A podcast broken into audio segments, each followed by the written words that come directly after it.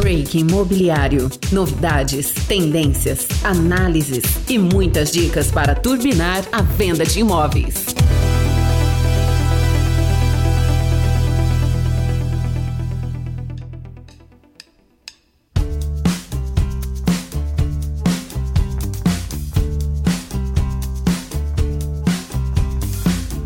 Salve, salve, corretores de imóveis! Olá para você que já bateu a meta e está tranquilão, só pensando no que você vai gastar a sua comissão. Olá para você também que ainda não bateu a meta, mas está ali quase lá, só pisar um pouquinho mais forte, acelerar que consegue. E olá para você também que ainda não bateu a meta, mas eu tenho certeza que você não vai ficar colocando desculpa na pandemia, né? Bora passar a mão no telefone, utilizar o WhatsApp, todas as ferramentas aí disponíveis para se relacionar com aquele lead que está parado lá no seu CRM. Afinal de contas, o mercado está muito favorável para venda, não é, Carlos? É isso aí, Laís. A gente só escuta notícias positivas. Preço está aumentando, vendas estão aumentando. A gente está num momento único do mercado imobiliário, um momento único da economia brasileira e nós que vivemos de venda não podemos perder um segundo, um dia sequer. A gente tem que correr atrás e garantir as nossas metas, garantir as nossas vendas. Hoje nós estamos aqui no segundo episódio e nós não podemos deixar de agradecer a audiência, a repercussão e todo o feedback positivo que vocês, corretores, estão fazendo essa audiência acontecer estão nos dando. Então, muito obrigada pelo retorno, pelos elogios. E obrigada ao Botini, né, que chegou aqui cheio de energia, mostrando que esse podcast veio para ficar e veio para sacudir você, corretor.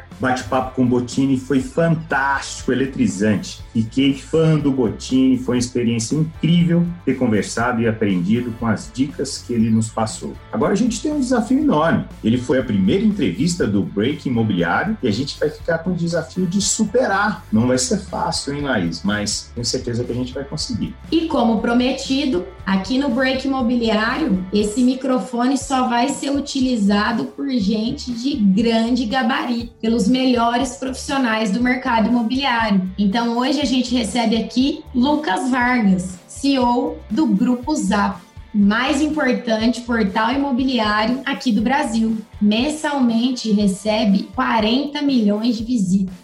A gente não pode falar no grupo Zap sem mencionar o Connect Mob. Qual foi a palestra que você mais gostou, Carlos? Palestra ou workshop? Que pergunta difícil, Laís. Nossa, foram horas e horas e horas, foram um monte de palestras bacanas. O bacana é que tem um monte de coisa gravada. Eu, eu, eu não vou selecionar uma palestra, seria injusto. Eu vou selecionar temas, temas que a gente fala muito aqui na GVI. Tema de Vamos nos atentar aos detalhes, ao básico, vamos fazer o básico bem feito, né? A gente uh, vê um monte de novidades, um monte de tecnologias, vanguarda e muitas vezes esquece de fazer o bem feito, de tirar a foto bem feita. Teve uma palestra fantástica falando sobre isso lá, de se atentar para ouvir melhor o consumidor. Enfim, eu ficaria com esse tema e ele foi muito bem explorado durante todo o Conecta. Bom, o que eu mais gostei foi a palestra com Merrick Manson, autor do livro A Sutil Arte de Ligar o Foda-se. Todo mundo pensa que esse é um livro de autoajuda, mas não é. É um livro que fala. A temática dele é resiliência. E eu acho que essa, essa palavra, esse contexto, tem tudo a ver com a profissão do corretor de imóveis. Se tem uma característica que o corretor precisa ter, é a resiliência. E foi sobre isso que ele falou na palestra que foi uma espécie de resumo do livro. Gostei bastante. Mas agora chega de conversa fiada, né, Carlos? Vamos finalmente anunciar e trazer aqui para o microfone o nosso ilustre convidado. Faça as honras, Carlos.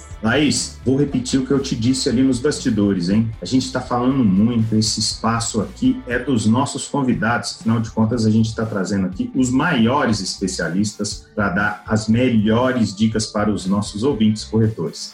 Então, com vocês, Lucas Vargas. Lucas, seja muito bem-vindo. Obrigado pela participação.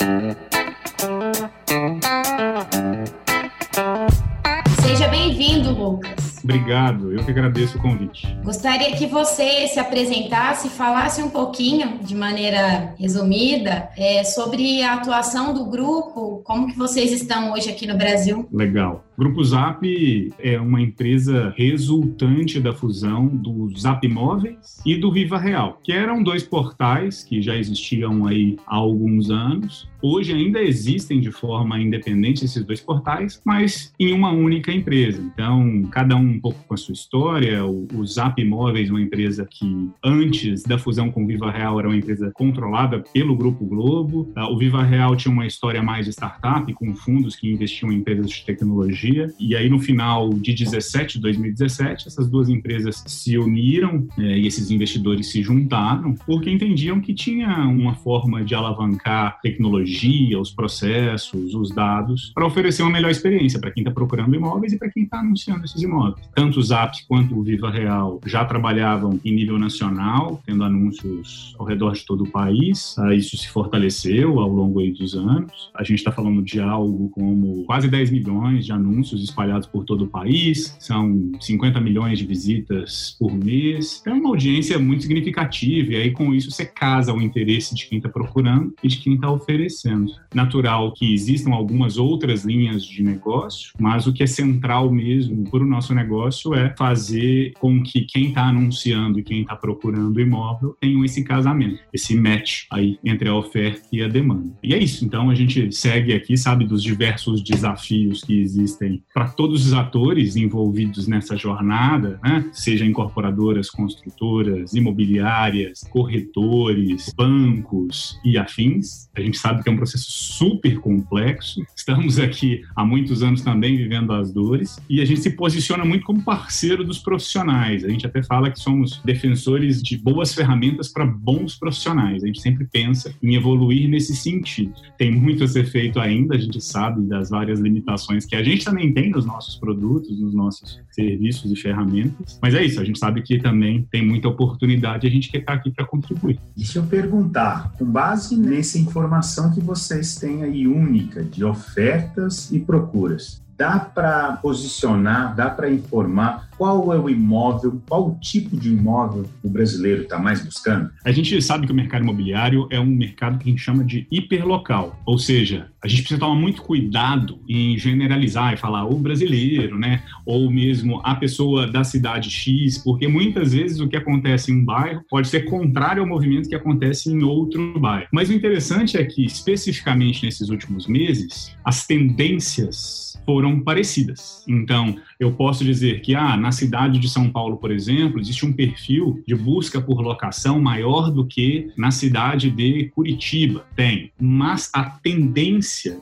causada depois dessa pandemia foi muito parecida em praticamente todo o país. E aí eu acho que talvez valha eu explorar isso. Quando a gente fala assim de que tendências então a gente está falando, ou que a gente observa que são de alguma forma novidades. Tudo aquilo que é meio intuitivo, a gente tem visto que se prova realidade nesse último momento. Então, a gente tem visto o pessoal falando: nossa, a pandemia fez com que as pessoas se isolassem, ficassem em casa. Então, será que elas estão procurando agora? Todo mundo vai querer imóvel maior, todo mundo vai querer imóveis com mais dormitórios, todo mundo vai querer se isolar e sair dos grandes centros. De forma geral, a gente viu sim uma tendência em nível nacional desse tipo de busca. Então, sim, a gente viu uma migração de buscas para imóveis com um número maior de dormitórios, três e quatro dormitórios. A gente viu sim uma migração para imóveis com áreas maiores. A gente viu sim, a gente fez alguns estudos específicos em alguns casos muito interessantes, como aqui na cidade de São Paulo, na região metropolitana de São Paulo,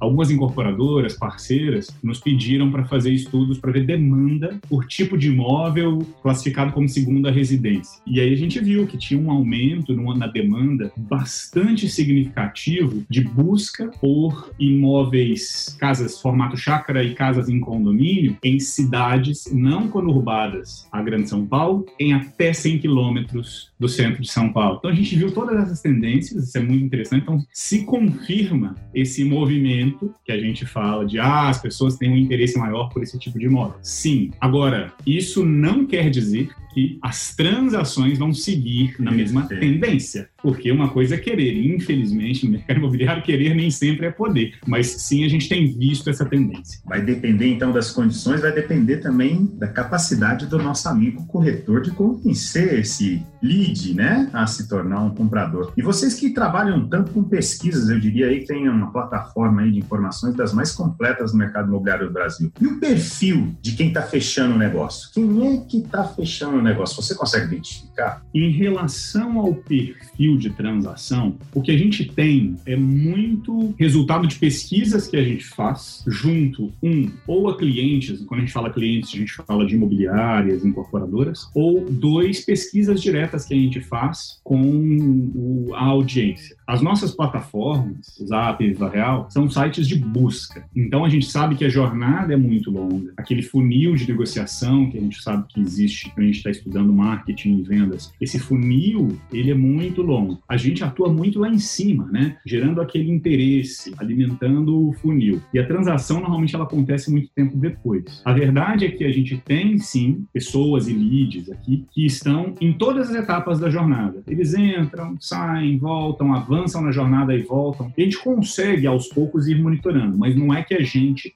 tenha um acompanhamento e uma base de transações aqui dentro. Vale lembrar, no Brasil não existe transparência, não existe nenhum lugar que você consiga ir lá e acessar uma base agregada das transações, onde os dados estejam estruturados para você consultar. Não tem, tem uma coxa de retalhos ali que você pode triangular e chegar nessas conclusões. A gente também faz um pouco disso. E aí, em cima disso que a gente tem visto, é o quê? Primeiro ponto, a gente. A sua pergunta era quem que está fechando. A verdade é que não mudou muito o perfil. Quem fechava antes é quem deve fechar por agora. O que a gente sim vê é que alguns segmentos, mais notadamente segmento econômico claramente explodindo, imóveis com perfil para locação também com uma demanda mais alta, como investimento, Legal. e alguns outros tipos de imóvel com uma demanda, exemplo, apartamentos em regiões supercentrais seguem com demanda alta. Tem gente que fala: ah, se você vai lá no Rio de Janeiro, na Zona Sul, Copacabana, sempre teve demanda, segue tendo. Se você vai em São Paulo, região Jardins, super verticalizada, onde tem muitos apartamentos, sempre teve demanda alta, segue tendo, apesar de ser contra aquele senso de que, ué, mas o pessoal não estava saindo das áreas. Regiões que tem muita demanda, segue com muita demanda. Mas o que eu estou querendo dizer é que tem sim alguns perfis de imóvel, de região, de tipologia, de uso, como eu comentei, a locação, que tiveram uma demanda um pouco maior recentemente a gente pode até explorar isso, mas para mim acho que o mais importante, que nós que somos aqui profissionais do mercado, precisamos estar cientes é que o perfil que fecha é o mesmo perfil que fechava antes, né? O lead que era quente, o lead que avançava na jornada, ele vai ser o mesmo. Não é que está surgindo uma nova categoria de consumidor que agora, ah, antes ele não fecharia, agora ele fecha mais. É, é difícil. Deixa eu fazer uma provocação aqui, no entanto, Lucas. Como o imóvel para locação está em alta, e eu concordo, a gente tem percebido isso, talvez aquele investidor que estava morno já há algum tempo para o mercado imobiliário deve estar tá voltando com tudo aí, né? Esse é um cara que o corretor deve voltar a conversar. Você concorda com essa afirmação? Com certeza. Quando eu falo de perfil, será que esse cara agora tem mais capacidade? Não, as coisas, a verdade é que não mudou muito. Crédito continua disponível para quem estava antes, né? As condições são as mesmas. Agora, sim, tem alguns interesses que começam a né, ser mais explorado. Então, segmento econômico, podemos falar da locação já já, do investidor, mas segmento econômico é um deles, assim, é super interessante. Muita gente achava assim, nossa, crise, etc. Mas a verdade é que existe crédito, Minha Casa Minha Vida está aí. Historicamente, grande parte das incorporadoras, a gente pega as listadas todas que estão aqui com recordes de vendas agora, Tenda, MRV e direcional, né? Estamos falando aqui, todas que tiveram essa performance excelente no segmento econômico, a verdade é que estava todo mundo muito cético no início. O que, é que vai acontecer? O principal canal da maioria dessas incorporadoras desse perfil, o principal canal para atração de cliente, eram canais offline e canais member get member, também offline, né, de recomendação. E a pandemia forçou essas incorporadoras a explorar novos canais, principalmente o digital. E não é que o consumidor não era digital, ele é o cara que mais passa, inclusive inclusive tempo no celular, né? Mas forçou as incorporadoras a explorarem esse canal. De alguma forma, essa pandemia também forçou esse perfil de consumidor a buscar mais informação a respeito da sua gestão de patrimônio e casou ali o interesse, cara, estou aqui de aluguel e, e aí sempre foi esse o propósito para grande parte desses perfil de cliente, que é sair da locação pagando a parcela igual ou menor ali no, nesse tipo de produto, mas agora para ele de alguma forma acelerou esse entendimento, essa educação, etc. Então assim, acelerou. O perfil não mudou, o perfil é o mesmo, mas acelerou nesse segmento. E no caso do investidor, como você está bem falando, similar. E aí é, uma, aí é um movimento que eu acho mais sólido, inclusive, porque tem condições macroeconômicas que sim estão mudando claramente agora e afetando esse cara. No caso do perfil econômico, Minha Casa Minha Vida está aí e a verdade é que segue sendo bom. Para o cara que é investidor é um negócio novo, né? Taxa de juros caindo, teve reunião com, com, com essa semana, tem perspectiva de cair ainda mais. E tem gente que pergunta, não, mas isso não é sustentável. Gente, mas tem juros negativos na Europa, sabe? Então, parece que é sustentável essa tendência de juros cair. Então, produtos para investidores que antes pareciam super rentáveis deixam de ser, esses caras procuram outros produtos. Mercado imobiliário, além disso, passa a ser um tipo de produto que pode fazer sentido nesse portfólio desse perfil desse cara de investidor. Uma parcela traz mais segurança, especialmente neste momento.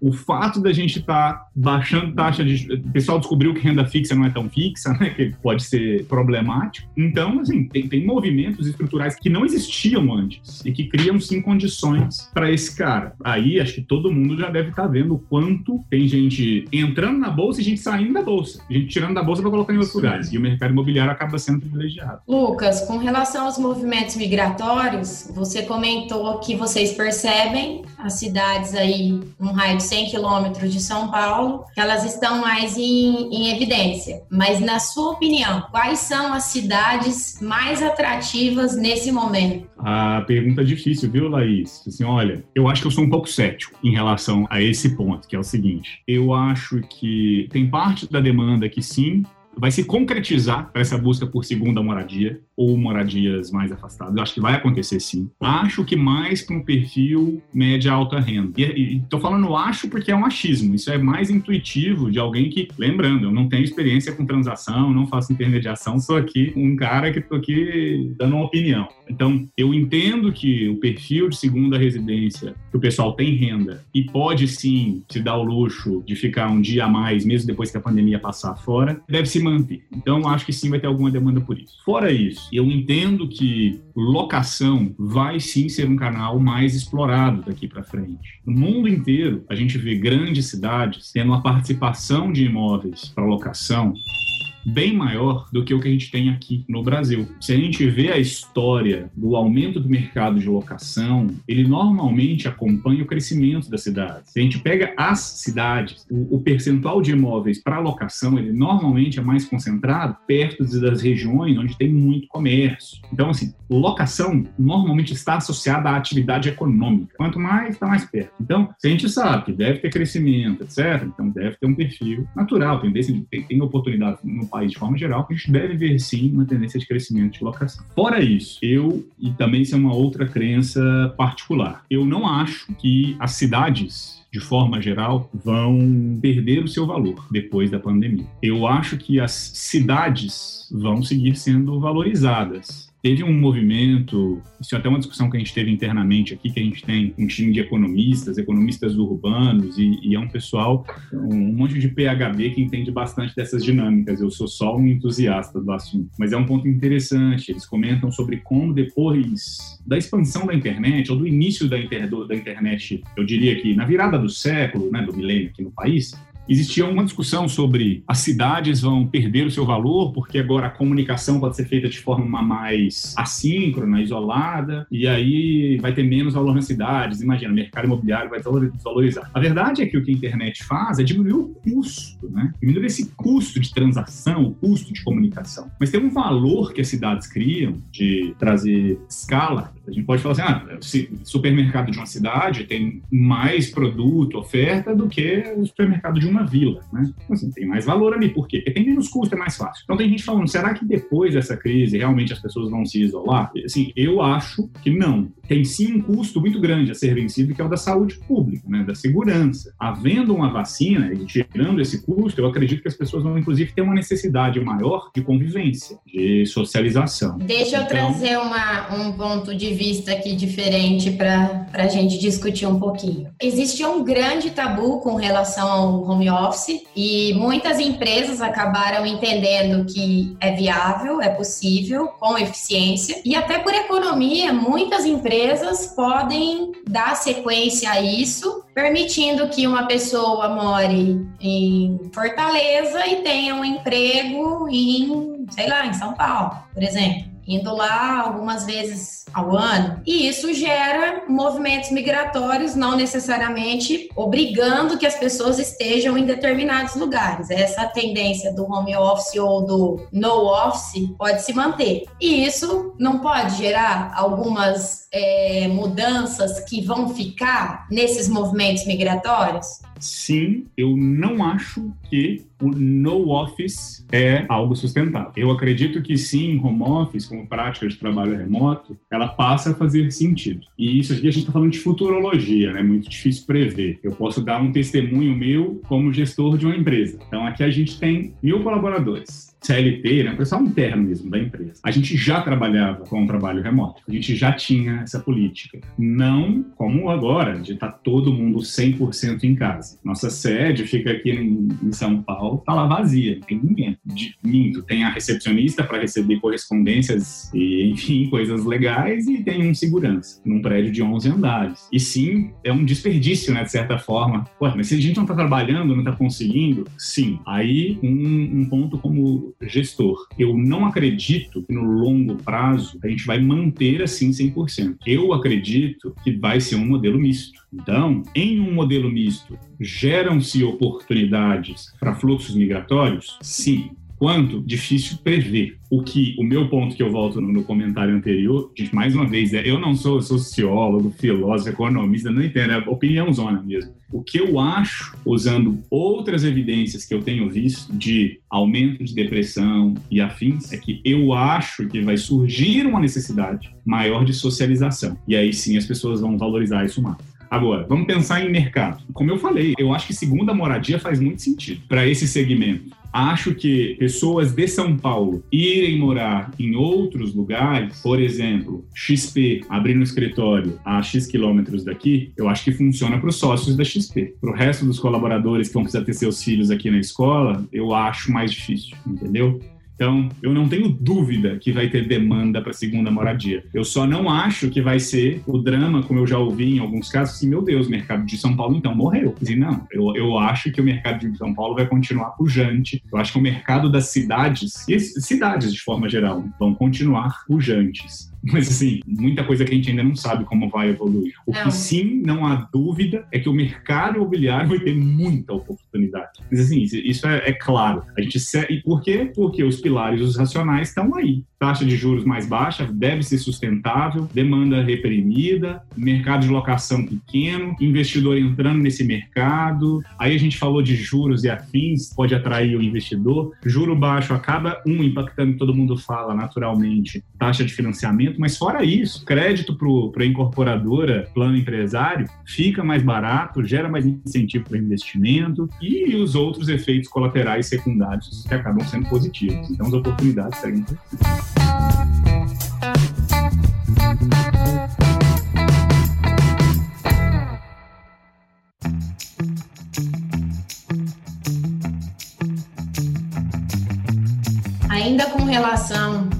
mudanças comportamentais, de acordo com o que vocês percebem nas transações dentro das plataformas do Grupo Zap, você acredita que a principal mudança no comportamento do consumidor, do comprador de imóveis, é com relação à, à utilização dos canais digitais? A essa quebra de desconfiança, de medo de utilizar, que nem sempre era por parte do comprador, às vezes era por parte das próprias empresas que não tinham confiança no canal. O que, que você acha que mudou com relação a esse comportamento? É, acho que teve claramente uma aceleração na adoção de ferramentas de forma geral. E foi em todo o país, como você comentou, empresas também, isso no mundo inteiro. A gente bateu um papo, a gente tem às vezes alguns parceiros que trabalham em outros países, em Portugal, por exemplo, a gente tinha alguns testemunhos de alguns parceiros que falavam que lá a adoção de sistemas, gestão, era bem menor que aqui no Brasil. E por lá teve que acelerar também. Então, sim, do ponto de vista de ferramentas de gestão, quase que do dia para a noite, muitas imobiliárias, muitas incorporadoras precisaram trabalhar com suas equipes de forma remota e precisaram investir em novos sistemas, em novos,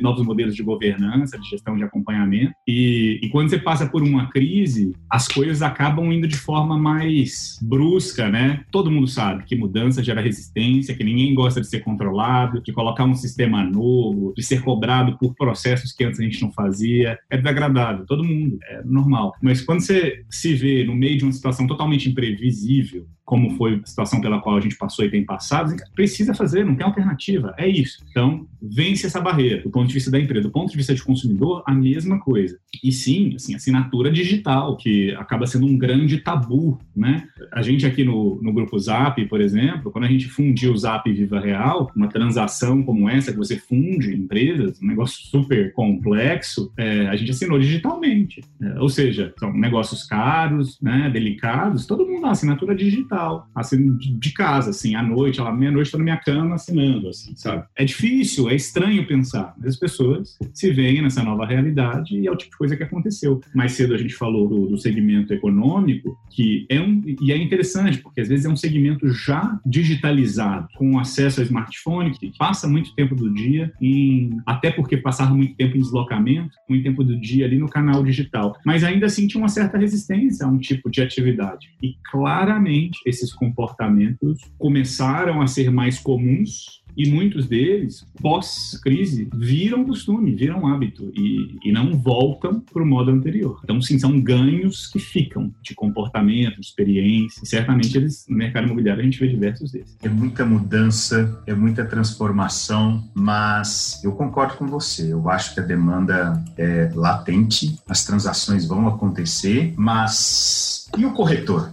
Qual a sua percepção, Lucas? Como o corretor deve atuar para gerar valor para o comprador nesse momento? Dois pontos. Um da credibilidade e o dois do conhecimento local. É muito difícil o corretor, não ter um papel relevante nessa etapa. Então, o da credibilidade, que a gente tem visto, e aí, assim, não somos nós, grupos Zap, o mercado como todo, especialmente grandes empresas que investiram muito em entender comportamento, Google faz umas pesquisas, etc., a gente acaba consumindo disso. Tem mostrado o quanto este momento de dúvida, de insegurança, que a gente, pelo, que a gente passou e de alguma forma ainda passa, faz com que as pessoas, os consumidores, aumentem o valor que elas dão à credibilidade das outras pessoas, dos outros parceiros de negócio. Então, a reputação, a postura, a credibilidade oferecida pelos profissionais e pelas empresas passa a ter valor. Isso se aplica de diversas formas. Se a gente pensa num contexto de marcas, se é um estudo do Google, é natural que tenha um interesse do Google por trás disso, porque eles querem que todo mundo invista, né? Mas uh, o Google tem uns estudos muito interessantes que mostram quanto marcas fortes acabam se beneficiando nesse momento de crise, porque as pessoas procuram marcas fortes. Nossa, mas que estranho, o pessoal não vai lá e usa o canal digital para fazer compra agora? Faz, mas ele vai lá no canal digital e se ele confia na marca da Coca-Cola, ele vai investir mais na Coca-Cola, gastar mais, comprar mais, do que marcas que ele não confia. Isso se transfere para qualquer tipo de produto ou serviço e se transfere para o corretor, que é um prestador de serviço.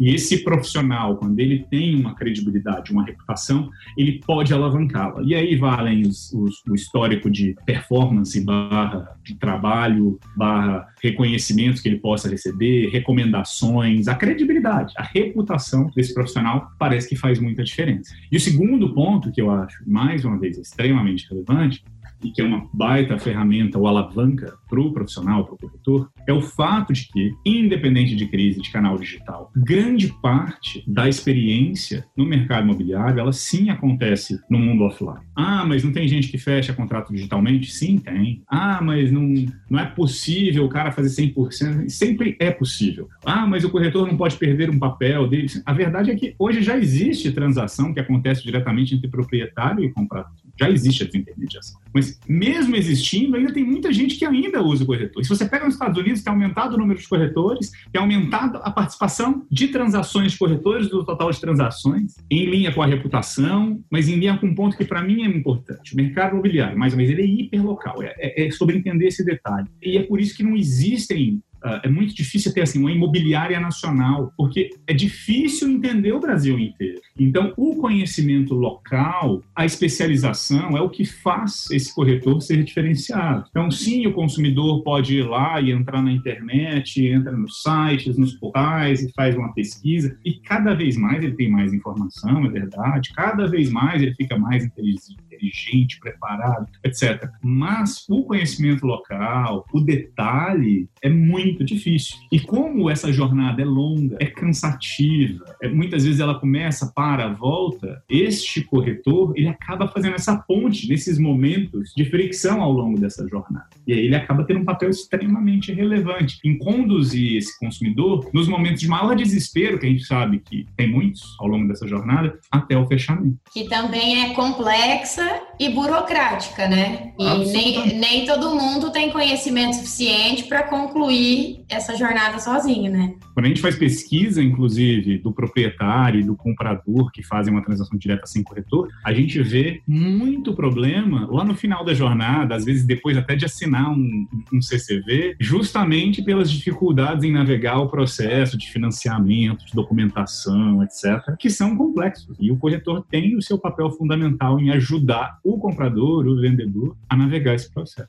O mercado, apesar da pandemia, cresceu muito nesse último semestre. São dados, por exemplo, do número de financiamentos assinados por pessoas físicas, que subiu algo em torno de 35% em relação ao primeiro semestre do ano passado. Foram mais de 130 imóveis, 130 mil imóveis financiados nesse primeiro semestre. Tem algo além da taxa de juro que provocou essa aceleração? É, bom, mercado imobiliário é aquela pergunta que a gente sabe que todo mundo queria ter uma resposta, né? O que, que gera liquidez, o que, que gera transações, né? o que está por trás? E a verdade é que é super complexo. A gente está falando de um monte de variáveis, algumas que geram uma força propulsora para gerar mais transações, outras que acabam atuando contra, resistência para que tenha menos transações, e aí se combinam numa alquimia muito difícil de ser modelada e que gera o resultado. Essa é a pergunta chave, todo mundo gostaria de ter resposta. Eu vejo dois grandes fatores que têm sido críticos para a gente ver que o mercado não sofreu tanto quanto muitos acreditavam que sofreria nesse momento, ou, dependendo da perspectiva, até teve uma performance muito legal, especialmente agora nos últimos meses, no último mês, que a gente tem visto em diversos indicadores tendo resultados melhores do que de março, por exemplo. Acho que tem dois grandes blocos. Tem um bloco muito importante que é, sim, questões macroeconômicas e microeconômicas que têm se combinado, um, uma salada aí super positiva. Um segundo ponto é que o mercado imobiliário ele é gigantesco e tem uma inércia ou uma resiliência muito grande. A gente pode explorar esses dois. O primeiro, eu acho que sim, taxa de juros é, como a gente até já falou, um negócio único, muito especial e que causa um impacto no crédito imobiliário para o consumidor final, mas como a gente falou, para as incorporadoras, para os negócios, atrai mais investimento, etc, etc, etc. Mas isso é uma.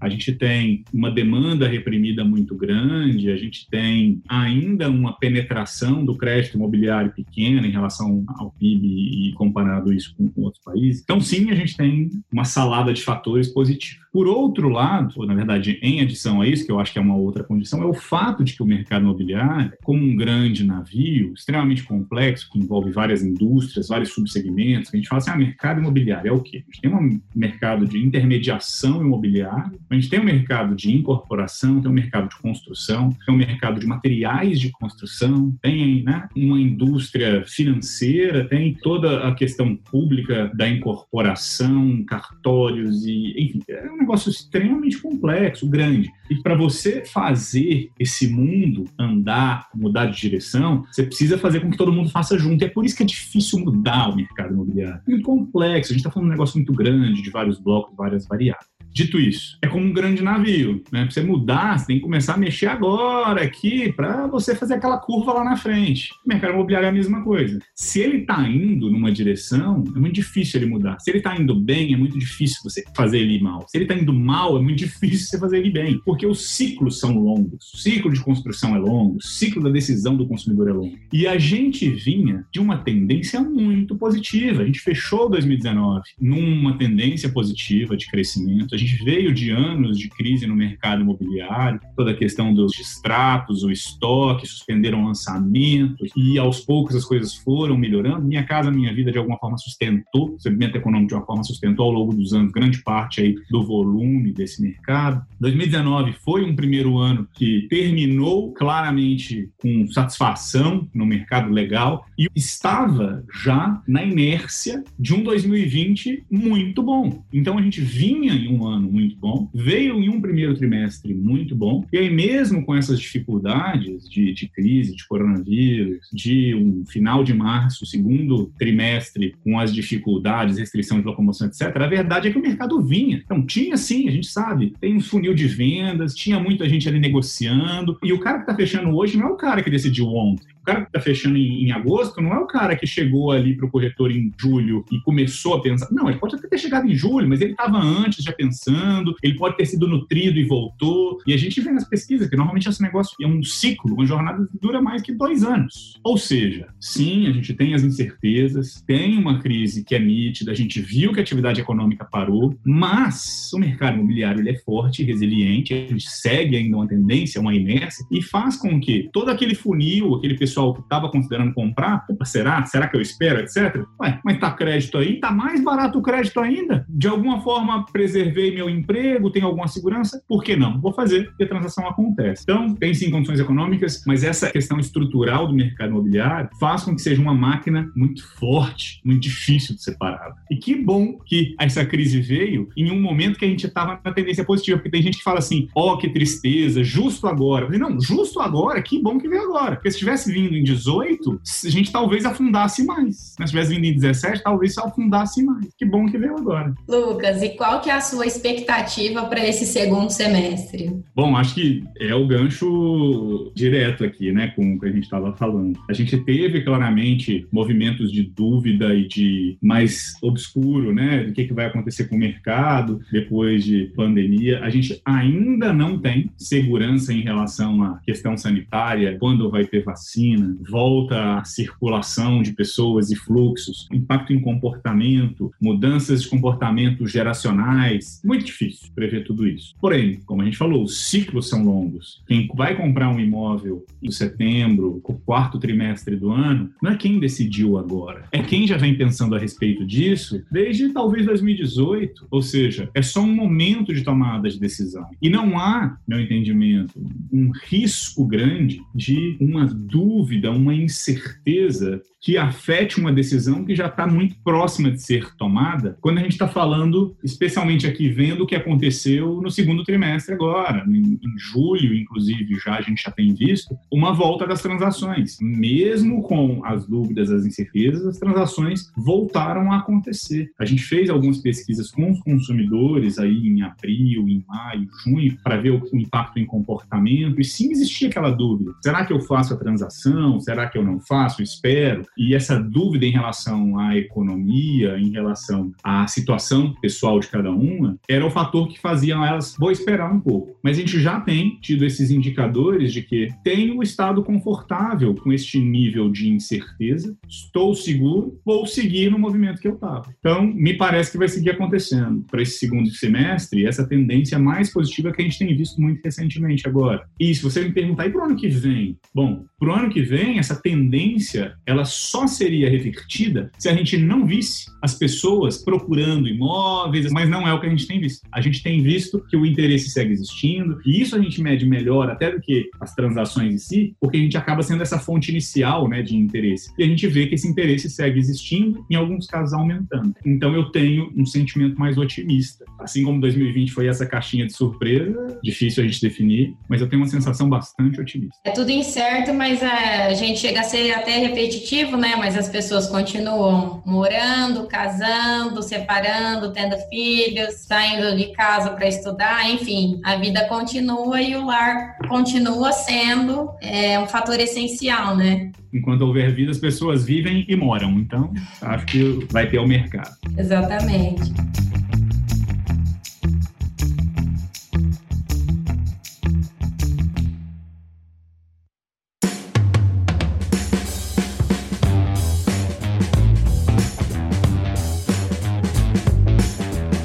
Fantástico bate-papo. Muito obrigado, Lucas. Foi esclarecedor, uh, incentivador. Valeu. Legal, imagina. Eu que agradeço, pessoal. Estou à disposição. Vou reforçar que não acreditem 100% do que eu falo. Muito do que eu falo é só intuição e opinião. Então, é só mais uma, uma opinião, muitas vezes controversa. Não assumam 100%. Acho que é bom a gente sempre ouvindo as diversas opiniões, por mais que a gente discorde, e é algo que eu acredito como cidadão. É bom escutar de tudo para a gente ir lá criando as nossas próprias conclusões. Então, espero ter contribuído com mais um pouquinho aí de opinião para todo mundo poder ir construindo a sua. Bom, se você é corretor de imóveis e escutou essa entrevista, anote essas dicas, anote essas informações, não perca tempo, se atualize, se torne um profissional 4.0, acompanhe as transformações e não deixe que quem seja mais rápido do que você para se atualizar saia na sua frente. Não é a profissão de corretor de imóveis que vai acabar, hein? O que vai acabar é a maneira analógica de trabalhar. E como vocês viram aqui, o Lucas trouxe muitas análises interessantíssimas nesse contexto. Bom, a gente está ficando por aqui. Se você quiser enviar alguma dúvida, sugestões de outros entrevistados ou fazer qualquer outro tipo de comentário, nosso e-mail é gvi.comunica@rodobens.com.br. Você também pode falar com a gente pelo Instagram, Rodobens GVI. Segue lá. Tchau, gente. Até a próxima. Muito bacana. Muito obrigado, Lucas. Sensacional o bate-papo. Galera, um beijo para todo mundo. Espero que tenham gostado. Divirtam-se e até a próxima.